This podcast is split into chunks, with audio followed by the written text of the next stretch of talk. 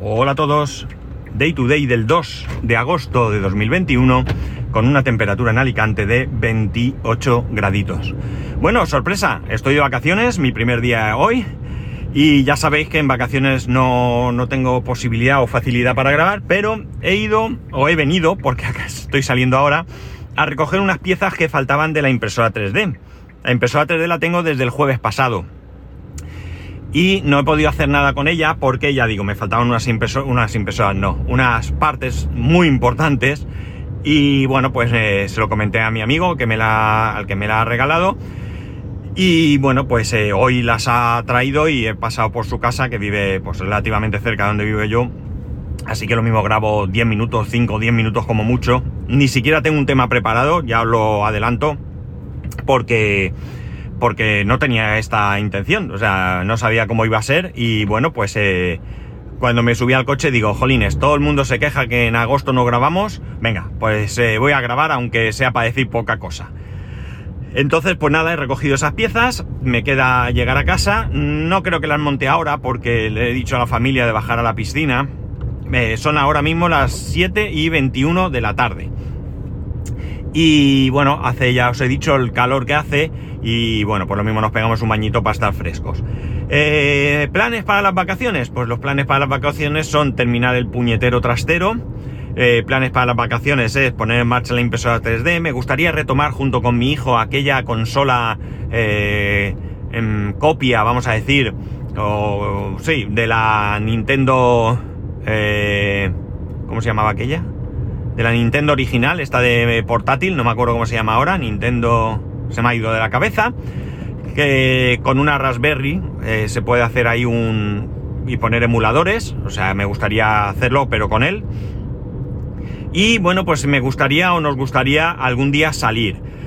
Salir en plan, pues ir a alguna playa, que no sea de aquí, de, Alicante o cercana, sino alguna cala o algo de la provincia. Incluso mi mujer dice que ha visto algo en Valencia. Es decir, algo, eh, bueno, no nos vamos a ir de vacaciones, en plan de viaje, en principio no, no, salvo que surja algo de última hora, que de momento no. Eh, entonces la idea sería eso, ¿no? ¿no? No estar todo el día en casa, sino hacer un poco algo porque porque bueno, son dos semanas y dos semanas pasan, por este lado. Eh, muy rápido, muy rápido y bueno, pues hay que aprovechar. Eh, al final estos son planes, ¿no? Son los planes que tenemos. Hoy hemos estado viendo comprar unos muebles para ver dónde poner, buscar un hueco definitivo para cuando llegue el momento la impresora 3D, porque la impresora, las impresoras 3D llevan mucha calibración y no interesa estar moviéndola de un sitio para otro, no es yo tengo la impresora de chorro de tinta que tengo, no la tengo conectada, está guardada y cuando hace falta se saca, se enchufa, como el wifi, se espera unos un par de minutos, se conecta, imprimes y la vuelvo a guardar, ¿no? No la tengo por ahí.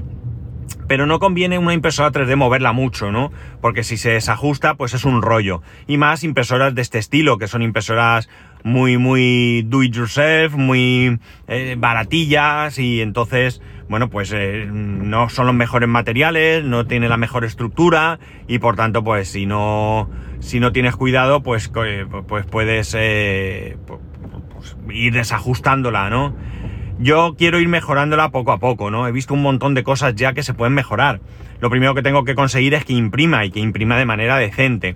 Una vez que imprima bien, pues hay diferentes piezas para hacer la estructura más rígida, hay una posibilidad de ponerle lo que se llama un auto level, es decir, es un dispositivo que lo que hace es que ese nivelado que hay que hacer de la cama, la cama es la superficie eh, donde...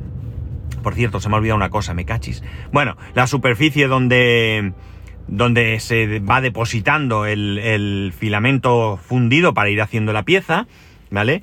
Eh, eh, ¿Qué estaba yo diciendo esto? ¿De la cama?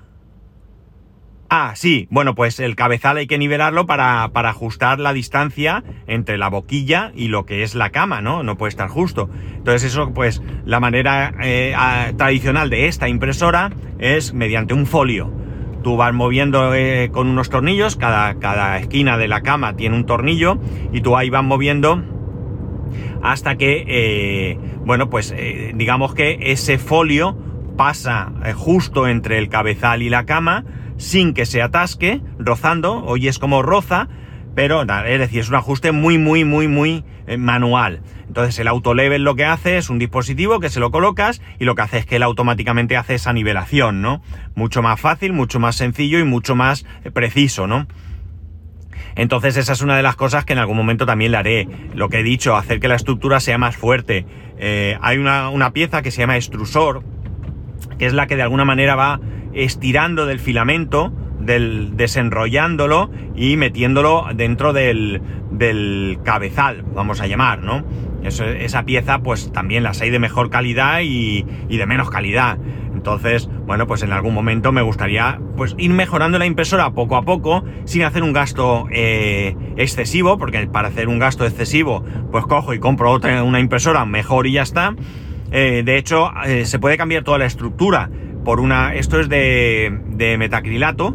Bueno, pues hay una estructura que venden, que o bien la puedes hacer tú con piezas impresas y con unos perfiles de aluminio que creo que venden incluso en cualquier, pues un Leroy Merlin o algo de esto, o bien puedes comprar la estructura que sale por unos 60-70 euros. Ya empezamos, 60-70 euros, un mejor cabezal, un no sé qué, tienes una impresora nueva, ¿vale? Entonces por eso, pues quiero eh, mejorarla, que saque la mejor calidad posible y si llega un punto que esto yo le saco un partido eh, muy grande, pues entonces a lo mejor lo que corresponde no es eh, gastarse mucho dinero en esta impresora, sino hacer una inversión en una impresora de más calidad, ¿no? Eh, pero no es el momento. De momento mm, tiene que imprimir, imprimir algo un poco y a partir de que imprima ese poco y lo haga bien, pues ya veremos cómo vamos mejorando, ¿no?